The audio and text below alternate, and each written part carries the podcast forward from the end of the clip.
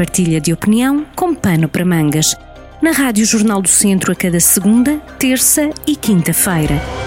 Nesta terça-feira, 20 de abril, na Rádio Jornal do Centro estreamos nesta rubrica Pano para Mangas. Eh, trazemos eh, já há algum tempo opinião e alguns temas de reflexão.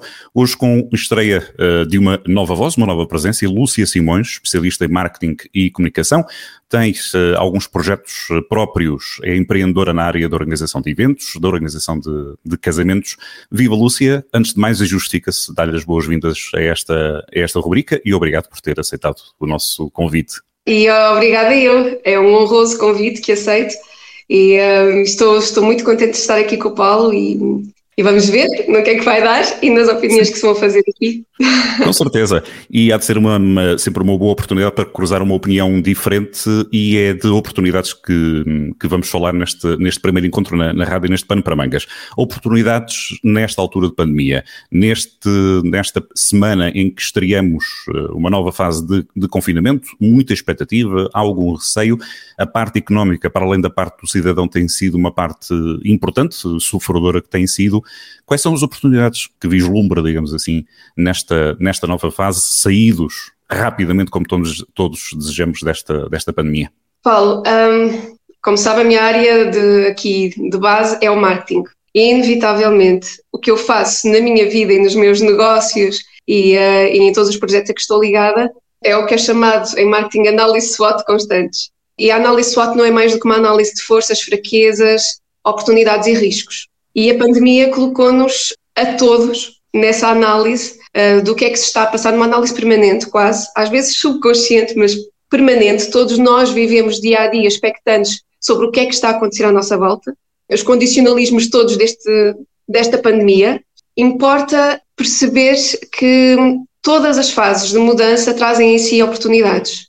E eu penso que em todo o mundo, e claro, a sociedade portuguesa, está a saber aproveitar também. Já as sinalizou e está a saber aproveitá-las. Estas oportunidades acontecem num campo pessoal, em cada um de nós, estão, estão a acontecer estas oportunidades, estas transformações, que também acarretam ansiedades, riscos. Também é claro que tudo isto advém do facto de todos nós termos muito presentes quais são as fraquezas neste momento, quer na sociedade, quer nossas, é? claro. e os riscos que tudo acarreta mas inevitavelmente isso sugere outros caminhos, reflexões que nos levam a oportunidades. Portanto, elas surgem num campo pessoal como, surgem, como surgem num campo social um, e podemos sinalizá-las a partir daí. A necessidade aguça o engenho, como, como sabemos bem, como, como o povo costuma, costuma utilizar. Então vamos a isso. Quais são essas análises nesses quatro pontos que focou? Uma das oportunidades que eu acho que é mais transversal, uh, quer no campo pessoal, quer no campo civil,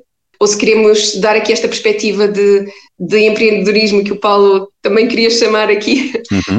uh, formos analisar por esse ponto de vista, penso eu que está tudo muito ligado ao fato de todos nós estarmos a morar neste momento na internet. E, efetivamente, a aceleração que se deu em, ao, ao nível do digital constitui para todos, em termos individuais e em termos civis, uma grande oportunidade. Todos tomamos uh, contacto com uh, novos, novas informações, novos conteúdos, novas perspectivas, novas informações, novas formações.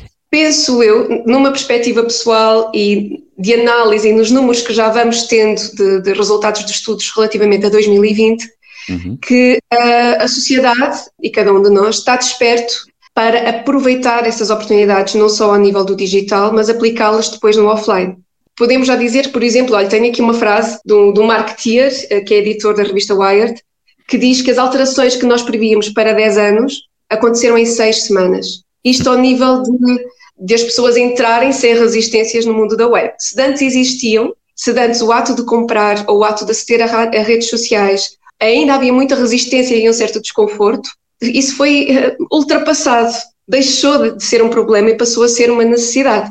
Ao mesmo tempo que é uma oportunidade, também é uma ameaça, não é? Porque uh, pode uh, colocar aqui em questão a capacidade, a preparação de cada um em uh, saber aproveitar essas potencialidades. É? Expõe, expõe as fragilidades, sem dúvida. Expõe as fragilidades.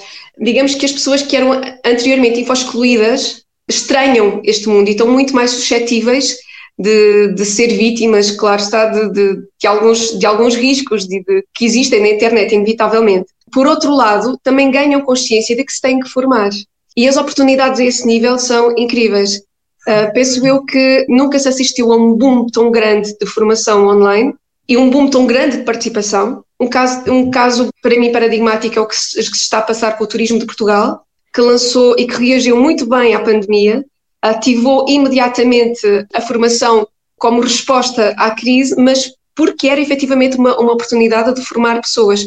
Esse era, esse era um, um problema latente da massa empresarial que constitui o turismo em Portugal e uh, constitui uma oportunidade de se formar quem trabalha nesta área. Está-se a uhum. fazer de uma maneira super intensa, muito assertiva e cada vez com mais pessoas a participar. Eu acredito mesmo que depois desta pandemia passar, porque vai passar inevitavelmente, temos que ter esperança neste esforço todo de vacinação que se está a fazer. Claro.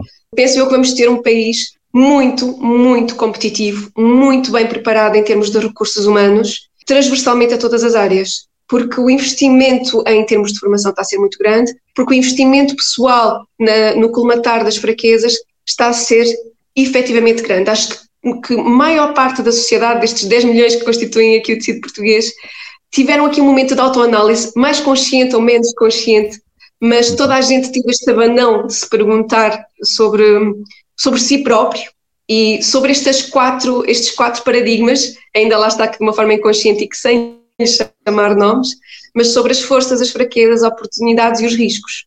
E quando isto está identificado mais ou menos, toma-se ação, faz-se quase que um plano, em termos de marketing tem mesmo que se fazer, reajustar planos e, e, encontrar respostas eh, para agarrar as oportunidades os riscos, mas em termos de crescimento pessoal isso faz a um nível inconsciente, mas eu acredito mesmo que se faz e que está a acontecer.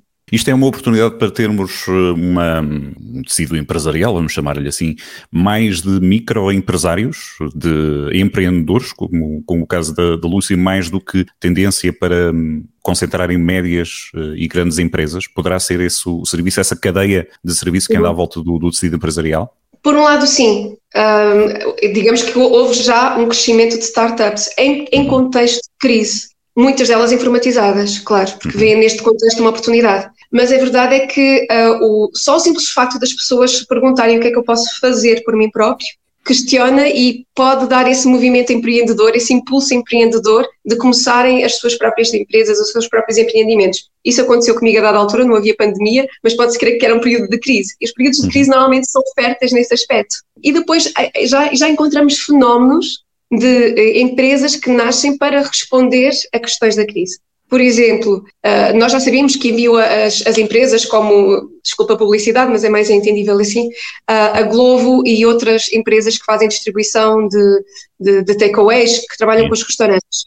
Uhum. Só que essas empresas tinham e têm e continuam a ter algumas fragilidades, nomeadamente o tempo de entrega que compromete a qualidade da entrega dos produtos, por exemplo. Uhum. Em Lisboa surgiu há três meses a primeira empresa que uh, faz um, entrega de produtos de, digamos que de restauração de luxo. Estamos a falar do Eleven, entre outros. Como é que estas empresas, que nunca vão pôr à prova a sua qualidade, que essa é a sua máxima, nunca confiariam num takeaway, uh, se calhar normal, dito normal, com todas as suas fragilidades, mas este takeaway analisou as fragilidades, viu que havia ali uma oportunidade de trabalho e neste momento posso lhe dar aqui números que em dezembro uh, esta empresa as vendas não passaram dos 900 euros, mas no passado mês de janeiro ascendeu aos 22 mil euros e em fevereiro já se situa nos 75 mil euros. Falamos da Volup, que está neste momento em Cascais e Lisboa, e que foi uma resposta concreta a uma crise, identificou a oportunidade, deu uma resposta e uma startup que nasceu há muito pouco tempo e já está a faturar este, este nível de negócio.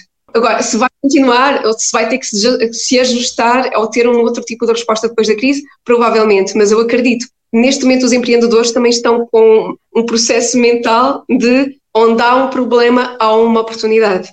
Uma das sim, sim. dificuldades aqui também é, é, o planeamento, não é? O planeamento nestas fases, não sabendo aqui o que está uh, muito à frente, o planeamento a, um, a médio prazo, pelo menos, é uma grande complicação para a área do marketing que, que trabalha o estúdio, mas também o planeamento, acaba por ser uma, uma, uma, dificuldade nessa, nessa estratégia, nesse dia a dia. A oportunidade também poderá estar, e isto muito brevemente para fazer o remate desta nossa primeira conversa, poderá estar também fora do mundo digital não é? Porque quem vive muito nestes, nestes ambientes, uh, num tempo de lazer, pretende, eu vou utilizar aqui o termo que acho que pode ser bem aplicado, desligar desse mundo. Portanto, se calhar as atividades fora de portas podem também ter aqui uma, uma boa tendência de crescimento, turismo natureza, por aí fora. Sem dúvida, sem dúvida. Aliás, essa é a tendência, a tendência do crescimento do turismo para, para nichos e novas experiências. Um, sem dúvida que o público-alvo está a procurar desligar-se do digital porque está muito tempo no digital. Houve um aumento de permanência lá.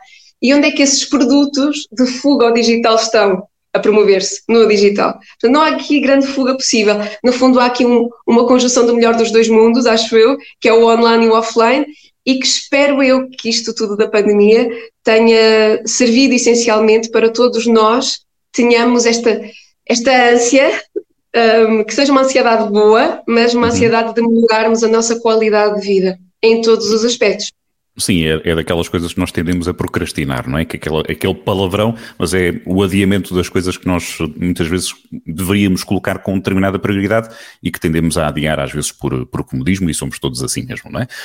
Lúcia, obrigado por esta reflexão, por este tópico de, de, análise. Temos encontro marcado até daqui a duas semanas. Muito obrigada, Paulo. Partilha de opinião com pano para mangas, com podcast em jornaldocentro.pt.